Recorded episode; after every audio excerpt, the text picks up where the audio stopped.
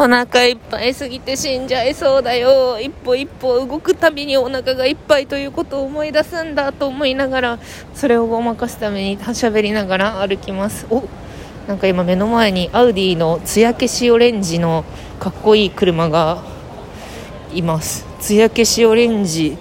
なんかおもちゃみたいで可愛いな。すごい。高級な高級な車だろうにこんななんかちょっとトリッキーな塗装を施してなんかいいですね。余裕が感じられますね。今まあ繁華街を歩いています。お腹いっぱいなんだよね。なんかね行きたい ラーメン屋さんがあったんですよ。でちょっと用事があって外に出ていたので帰りになんか通り道にあったので行こうと思ったら閉まってて繁華街で一風堂を食べました。あ 腹がいっぱいだよ福岡出身の人は一風堂食べないとか言うけど私は一風堂の辛もやしに救われているので食べます一風堂の辛もやしでもなんか前より辛くなった気がするつけ置き時間が長かったからかななんか食べない人全然食べないよね食べない人が連続すると一風堂の辛もやしは辛さを増していく傾向にあるからね、昔は壺に入ってたんですけど今はなんか四角いここに入っておりました。あーお腹いっぱいだよ。なんかさあの今日はさあの早口早口でシームレスに喋れる仕事相手とちょっと喋る打ち合わせをしてたんですけどいやもう早口でシームレスにコンテクストの高い会話をできることの嬉しさってあるよね。ペロペロペロペロペロペロってさ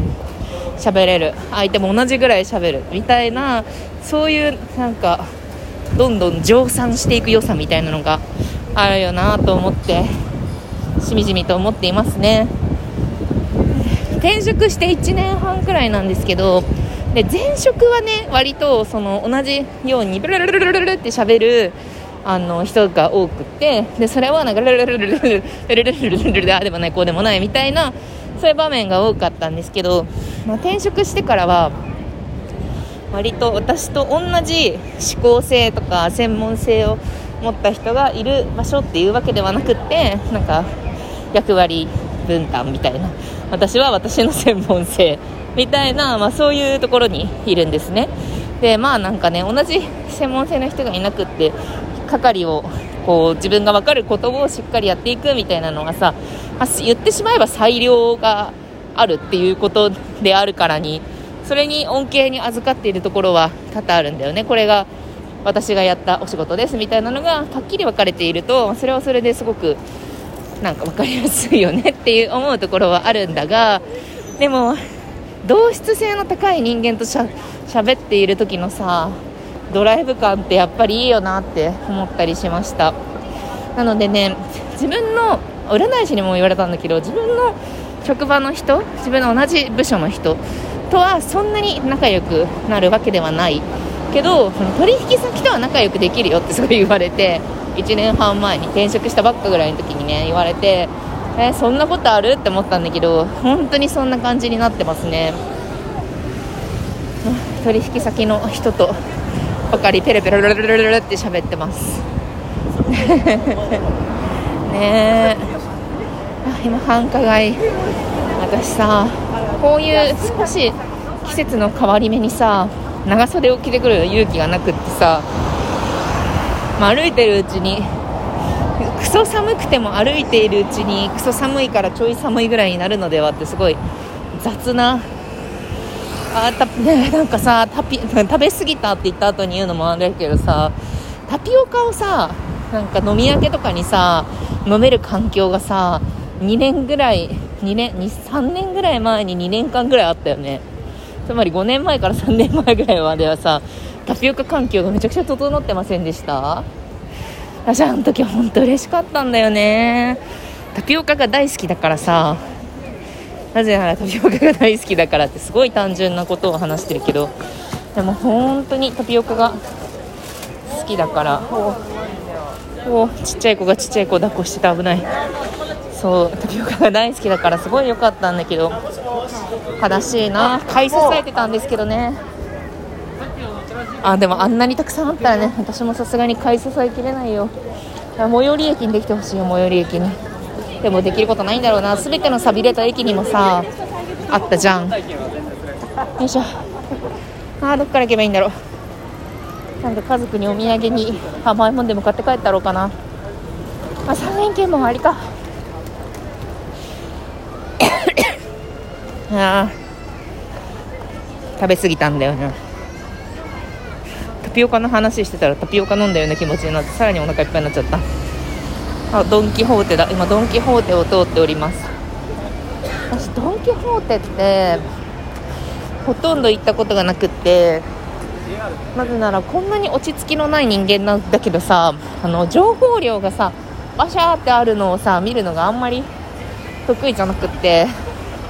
なんかドン・キホーテってさすごいたくさんのさポップな文字がさあるじゃないですか。でそれででしかもね私別に楽天でお買い物できるから情報量が多いのが絶対にダメってわけではないんだけどあれ無関係な情報がめちゃくちゃ入ってくるじゃないですか。楽天はさなんかさあのちょっとした隙間の収納みたいなところをさ見たらさちょっとした隙間の収納のさ説明がずっとやかましくされてるだけで同じ説明やかましくされてる分にはいいんだけどでもドン・キホーテってさ焼き芋よ売ってる横でさなんかティッシュとか売ってんじゃない？それがねちょっとねあんまり得意じゃないんだよね。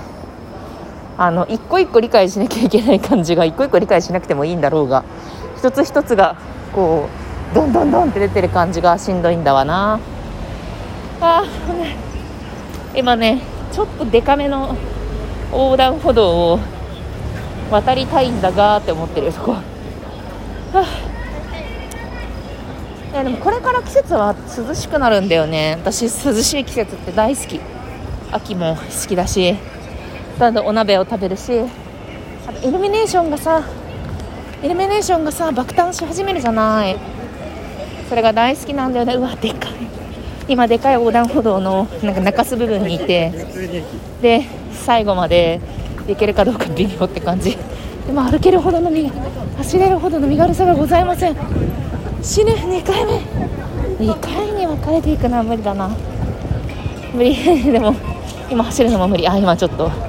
中洲に取り残されました。こんなに一生懸命足を運んでいたというのに。ね最近読んだ本の話でもしようかな。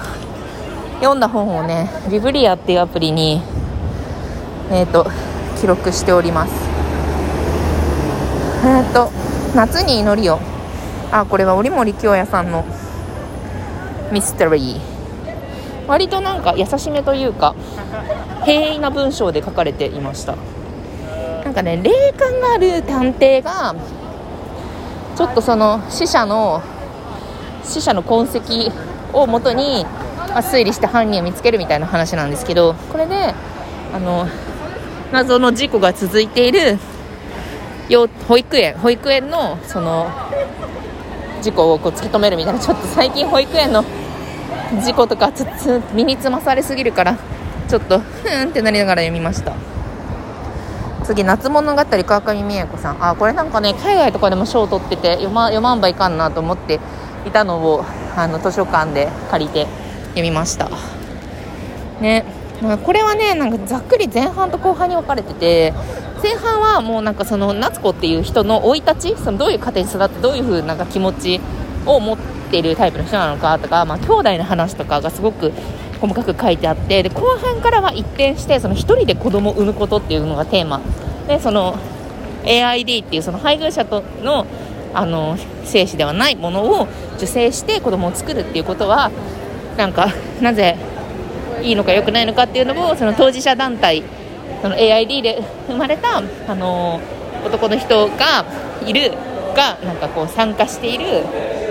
えー団体と関わりながら考えてで最終どうするのかみたいな話です。次、えー真相を話します。あーこれこれねあの短編あの多分これ今本屋とかに行ったらかなり平積みされてるんじゃないかしら。短編集でそのなんか結構どんでん系というか最後におおってなるものが集まっていました。次かわいそわらこれ怖い話ですね。私都市伝説ホラーとかさが好きじゃん。これなんかあの読んだら嫌な気持ちになる怖い話があの入っています。なんか同人誌ののコミュニティの中で出会ったちょっと変わった女に関するあの風説がいろんなミクシーのコミュニティとかいろんな時代感じるよね。いろんなところであの流布していてでそれをその会が何なのかっていうのをの噂を通じてその解き明かしていくモキュメンタリーみたいなやつでいやもうこれはねあの呪詛系ですね。呪詛系ネットフリックス呪詛系の嫌な気持ちになるやつです、まあ、平成インターネット的なそういう側面もあるので、まあ、平成とインターネットをやった人だったら、まあ、結構ああこういう話ね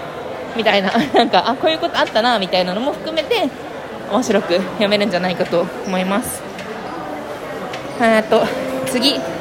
あルーローハンのさえずりこれルーローハンじゃないんだよな。読み方なんだっけ？ロロルバーも違うな。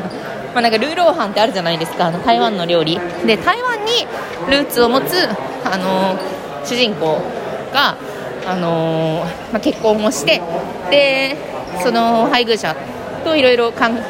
係性があって話したりとかしているうちにそのルーツを持つことで自分にとってその海外にルーツがあること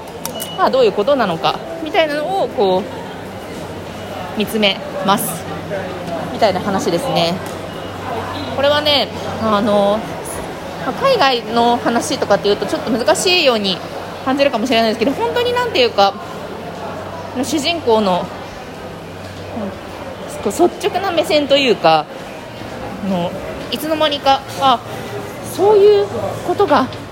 あるんやなって多分なんかいつの間にかそういう風に身近に感じるというかそういう書き味のものですね。あ終わる。じゃあね。